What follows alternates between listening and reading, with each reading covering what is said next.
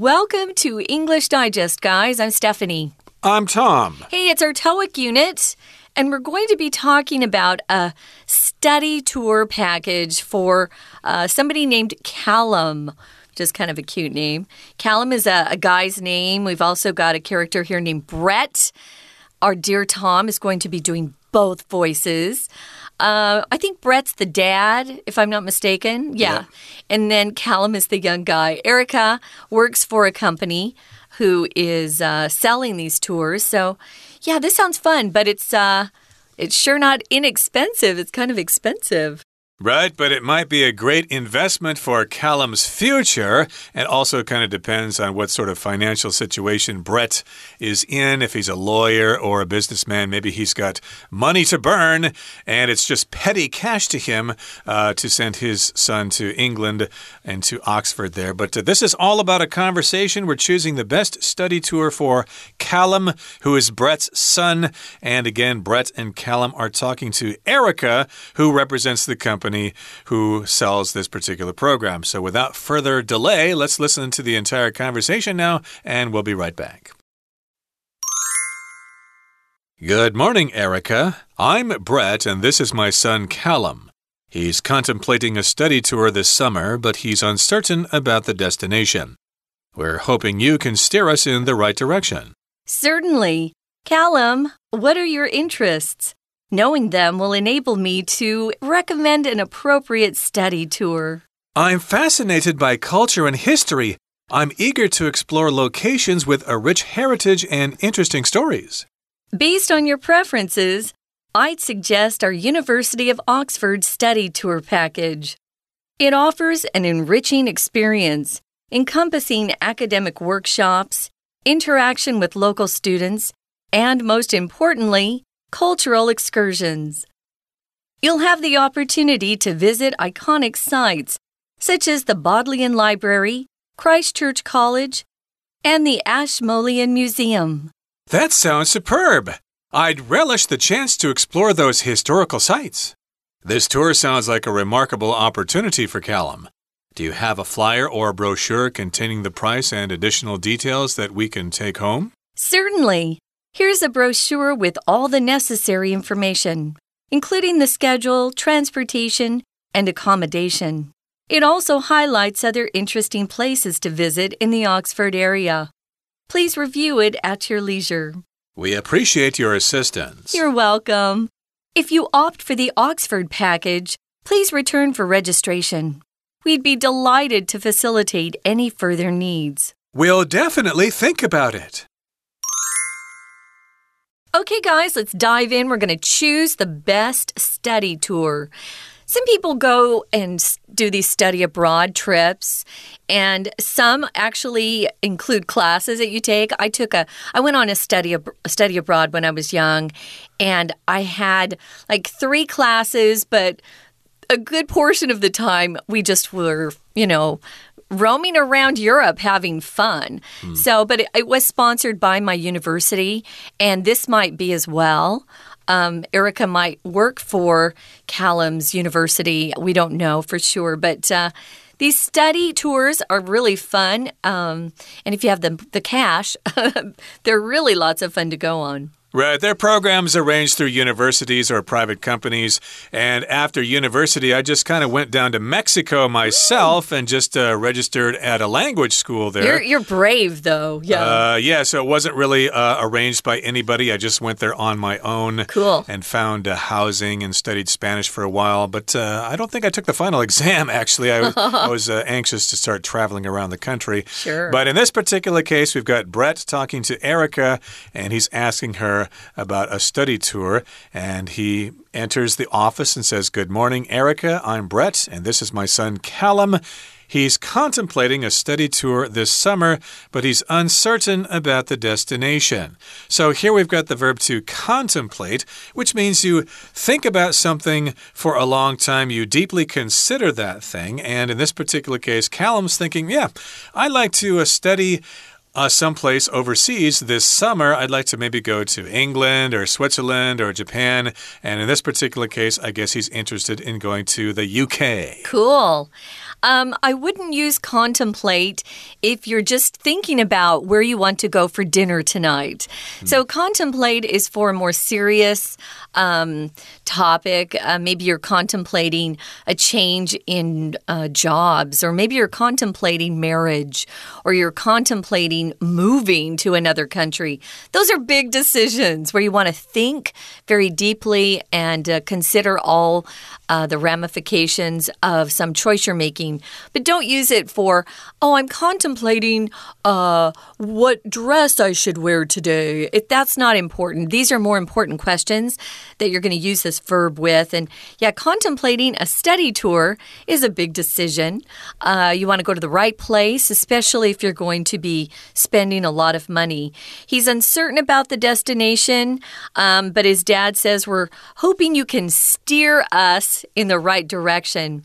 Steer here is used as a verb. It just means to to guide or uh, control something. We have a steering wheel in our cars uh, that we steer, um, but you can also steer someone towards what you want them to do just by kind of persuading them, or maybe actually using your hands and guiding them somewhere. Steer them. He is saying. Um, we're hoping that this uh, Erica, who works for this uh, particular group, or maybe it's a, a company, that she can help them find the right place for Callum, the son. And Erica is very helpful. She says, Certainly, that's not a problem. And she addresses Callum, the son. Callum, what are your interests, or what are you interested in? Knowing them will enable me to recommend an appropriate study tour. So you need to analyze the uh, person first and find out what their interests are. Are you interested in learning a foreign language? Are you interested in studying business or art or something like that? Yeah, what are your interests? And if I know those interests, then I'll be able to figure out out exactly where you should go, what place would be suitable for you. Yeah, if she doesn't know anything about Callum, she wouldn't know what to recommend. But um, if you tell somebody about yourself, then they can actually do a pretty good job of recommending an appropriate study tour, the tour that would fit him the best. He says he's fascinated by culture and history. Well, then I would say go to Europe. Hmm. Uh, they have a lot of culture and a lot of history. I would say America, not so much. Maybe, you know, our own culture perhaps, but history, hmm, our country's pretty, pretty young.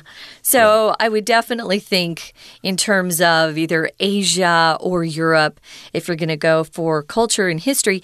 He's eager or excited, very um, excited to explore locations with a rich heritage. Rich here means deep. Um, there's a lot to to see there. Heritage is also a part of culture. Your heritage is um, where your parents came from, the culture that you belong to, those sorts of things. Your heritage, and he's looking for some interesting stories. Exactly. So, yeah, Europe seems like a good idea. I was thinking India might be a cool place to go. It's got rich culture and history. But in this particular case, Erica does not recommend India. She says, based on your preferences, I'd suggest our University of Oxford study tour package. So, they probably got all sorts of study tours available, but she thinks that this one would be suitable for him. It's the one that goes to Oxford in England, the University of Oxford. And that's what she suggests. She goes on to say it offers an enriching experience encompassing academic workshops, interactions with local students, and most importantly, cultural excursions. So that's what this particular study tour offers. First of all, it will give you an enriching experience. To enrich just means to make you uh, better than you were before. You've been enhanced, uh, your uh, knowledge will be increased, it will increase. And to encompass here just means to include. Mm -hmm. It includes academic workshops where you can meet with professors and figure things out, learn new things. And you can also interact with local students. You can uh, actually talk to them and exchange information with students who are attending Oxford University. And the most important thing is they're going to have cultural excursions. Mm -hmm. And an excursion is just when you go out somewhere, you go on a field trip and you go check something out. Uh, in this particular case, they'll probably have excursions to various places in Oxford, the different colleges, the different buildings, etc. Yeah, that's my uh, favorite part. the cultural excursions, like actually getting out there and seeing some really famous sites, maybe some architecture, some famous locations where history took place. So, an excursion um, could be a trip, it could be a short trip arranged by uh, a travel agency or your, your school, but it could also just be your family going on an excursion for the weekend. So, you can uh, try using that word. That's a great word. She says you'll have the opportunity to visit iconic sites if something's iconic, it's very famous, it's characteristic of a certain place or maybe a period of history that's famous. Um, here we're talking about some really famous places in the UK, and that's the Bodleian Library, Christ Church College, which is part of Oxford, and the Ashmolean Museum, which, you know, I've been to the UK quite a, quite a bit because I have a friend, really close friend there. I don't know about this museum. I've been, I've missed out on it, so I've got to go to this next time. Yeah, and they might have excursions in other parts of England as well to Yeah. go to London or to go to uh, Shakespeare's birthplace. Who knows? Cliffs of Dover. Yeah. That would be a good place to go as well. And Callum says, That sounds superb. Hmm. I'd relish the chance to explore those historical sites. If something's superb, it's fantastic, it's excellent. And this is kind of a special word. Uh, if you get served tea, for example, and you haven't had tea that good before, you could go, Oh, this tea is superb. I've never tasted any tea better than this. Yeah, this is a great word. It's superb. That's really, really top of the line. You know, it's not just great, it's superb. It's a amazing. So here Callum says, I'd relish the chance to explore those historical sites. Relish as a noun is something like, um, uh, pickles or, you know, something that you add to a hot dog. If you've ever been to the place here, the big place where people go shopping with the carts, they have hot dogs. They have relish, um, which is like pickles chopped up with other um, different herbs added. But that's relish. But here, as a as a, a verb, I was going to say as a noun. As a verb, relish means to really enjoy, just enjoy the heck out of a place. So he'd relish or really appreciate the chance to explore the sites. Uh, what does Dad say here, Tom? Well, Dad, his name is Brett. He says this tour sounds like a remarkable opportunity for Callum. So I guess Brett likes this uh, idea as well. She's got another question for Erica. Do you have a flyer or brochure containing the price and additional details that we can take home? So here we've got some printed information that are very common. A flyer is usually just one single sheet of paper, and you'll often receive flyers on the street. Somebody trying to introduce a new restaurant or something like that. They'll pass out these things, and you can, oh, this uh, looks good here. You know, a, a chicken leg rice or, you know, gongbao jiding fan or something like that. Yeah. That would be on a flyer. But if it has many pages, like a small book, maybe about 10 or 20 pages or so, then that would be a brochure.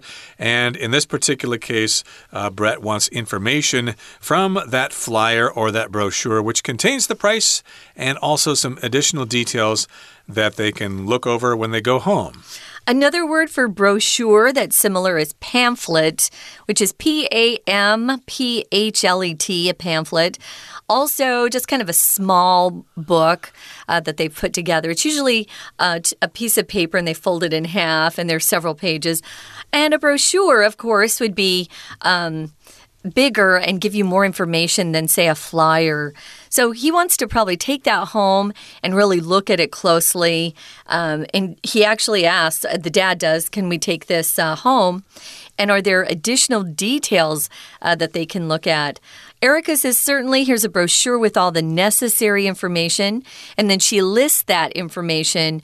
It includes the schedule, the transportation, and accommodation. Accommodation is where they would stay. So sometimes in these uh, these study tours, they have very um, inexpensive housing for students. They're usually, you know, either in college or just out of college.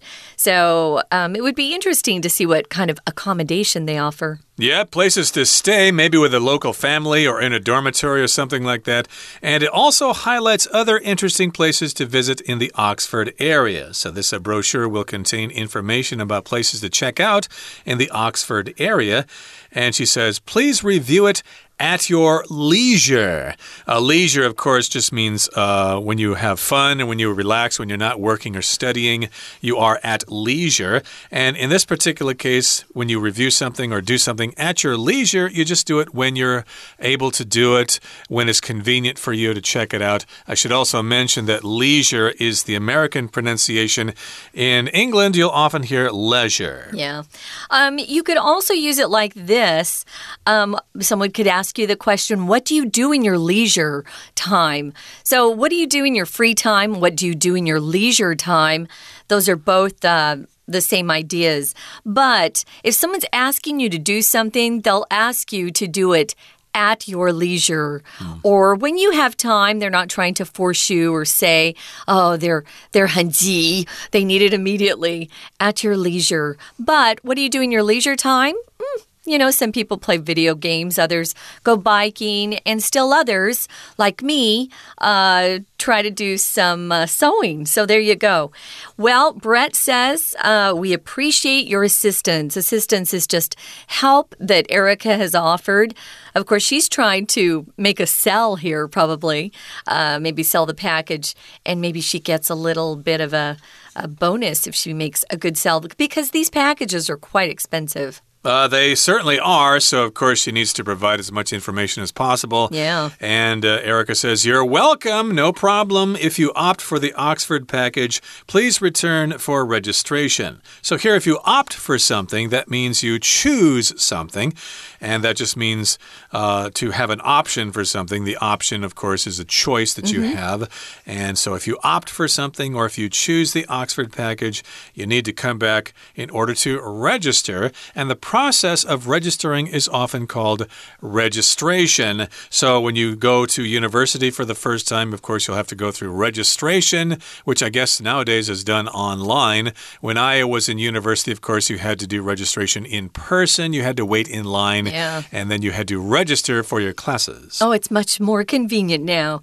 I wanted to mention if you do use opt, you have to use opt for the preposition. You opt for something. Um, if you don't like opt, you could say if you choose the Oxford package, if you pick the Oxford package, if you select the Oxford package, those are all fine verbs to use there. So they're going to have to return for registration, and that's when Erica will be able to facilitate or help them with any further needs they have at that point. I'm sure after they look at the brochure, they'll have more questions, more uh, detailed questions to ask of her. I would. Um, I would make sure you know as much as you can before you put down all that money for a study tour. And uh, they might also want to look into other options oh, yeah. uh, about going to different countries, maybe to Italy or maybe to uh, Congo in Africa or something like that. Who knows? They probably have other choices. And uh, it does sound like they're interested in this particular tour of going to Oxford and they they need to peruse the mm -hmm. brochure. And Callum says, We'll definitely think about it. We'll look over the brochure and we'll make a decision in the future and uh, hopefully we'll be back to register in the near future. Okay, that brings us to the end of our explanation for today. Let's turn things over now to our Chinese teacher. Hello everyone，我是派老师。今天讲解的是九月二十五号 Unit Thirteen Choosing the Best Study Tour for Callum。今天这一课是多益单元，内容和游学有关。不晓得各位听众有没有这方面的经验？有很多人学习英文学了很多年，除了语言以外，对英美文化还有这些欧美国家的观光景点也非常感兴趣。这时候选择某座城市或某个地方做深度旅游，时间维持三到四周，在经济许可的情况之下，其实是非常难能可贵的经验，绝对比参加旅行团走马看花或者短时间自助旅游还更能深入不了解当地的自然人文。风光，不过现在由于可以选择的地方太多太多了，英美、加拿大、澳洲、纽西兰，到底应该去哪个国家、哪个地方？很多人可能会陷入选择困难。这个单元就是有一位家长，他带着小孩去请类似留学顾问中心或。游学代办之类的，请他们提供建议。各位听众也可以参考看看。Without further ado，我们一起看看今日课程内容的学习重点吧。好，首先呢，到了留学这个代办中心之后呢，家长先提出来说：“Good morning, Erica. I'm Brett, and this is my son, Callum. He's contemplating a study tour this summer, but he's uncertain about the destination.” We're hoping you can steer us in the right direction。原来家长先开口了，就是介绍自己的孩子。那他呢，希望夏天，也就是暑假的时候去游学，不过不知道到底该去哪里，所以呢，请这个代办中心提供给他们一些指引。请同学特别注意到的是，contemplate 其实就像是考虑。好，那后面的这个 steer，steer 原本呢是引导或者控制车辆或者船只，那在这边呢是引申的意思，也就是说，那请你呢给我们一些方向。后面哦，这个 steer 老师想要再补充一个常见的片语是 steer clear of，clear c o e a r steer clear of 是什么意思啊？就是小心避免或远离的意思。像比方说，很多人都不敢碰政治，因为呢很多。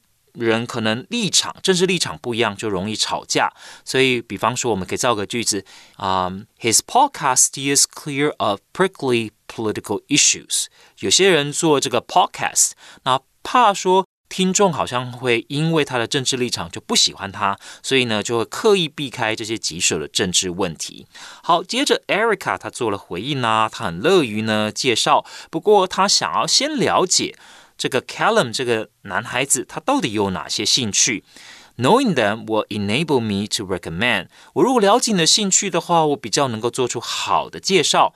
那 Callum 这个男孩子呢，他就回答：原来啊，他喜欢文化和历史，所以他希望去的地方是有很丰富的文化遗产。请同学看到 locations with a rich heritage。A rich heritage，意思就是这个地方呢有很多的文化遗产，有很多古迹可以去探索。那再来，这个 Erica 他再进一步的去回复啦，你可以参考牛津大学，offers an enriching experience，用到 enrich，enriching 来修饰 experience。那 enrich 这个字到底是什么意思呢？其实就是让什么更加的充实。好，那比方说。Emily's exposure to museums enriched her life in France。所以 Emily 到了法国之后，去了很多博物馆，所以在法国的生活就变得非常的充实。这 enriching 就有这样子的意思，让人呢更充实。好，再来，请同学特别注意到的是 cultural excursions 这个字，是 excursion 看起来好像有点难，其实并不难。 它其实呢就是旅游 short trip 的意思，就很短的这个旅程。再来呢，我们看到后面的 iconic site，那当然就是一座城市重要的景点喽。好，那再来我们看到 Callum 的回复，因为是年轻人嘛，所以他就说 That sounds super，太棒了。好，那他呢会很喜欢，会很享受呢，有机会去探索这些古迹的，explore those historical sites。 好，就是 historical sites，那当然就是这些历史的古迹。好了，那接下来就是家长就代替小孩子问了，诶，听起来不错哦。Do you have a flyer or brochure？那请同学特别注意，flyer 我们一般就是说就是传单。那 brochure 呢，这个字很有趣哦。其实呢，我们中文哦，一般人讲中文的时候，常常都会说 DM DM，对吧？那其实就是讲英文的人口中的这个 brochure。它可能是一个折叠页，那里面就会希望啊，家长希望索取的就是里面有相关的价格啊，比较详细的资讯。那 Erica 他就回复有的，这里就有喽。好，那而且呢，我们看到这个 brochure 这个 DM 里面哦，还有进一步的讲出来说，你可以去牛津的哪些地方看一看。It also highlights other interesting places to visit. 好，所以就是有特别说明，有特别拉出来，让你看到说还有哪些地方可以去。好啦，最后家长非常的有礼貌，就谢谢呢服务人员所提供的服务。We appreciate your assistance。好，那最后这个 Erica 再一次的强调说，诶，他也很有礼貌，回复说 You are welcome if you offer the Oxford package。如果呢你要选的是牛津这个啊游学课程的话。选择 of four， 那我会很乐意为您服务。We'd be delighted to facilitate any further needs. Facilitate 就是进一步的去协助的意思，就是协助让什么事情变得更加容易。好的，以上就是我们针对第一天课程所做的中文讲解，谢谢大家。We're going to take a quick break. Stay tuned. We'll be right back.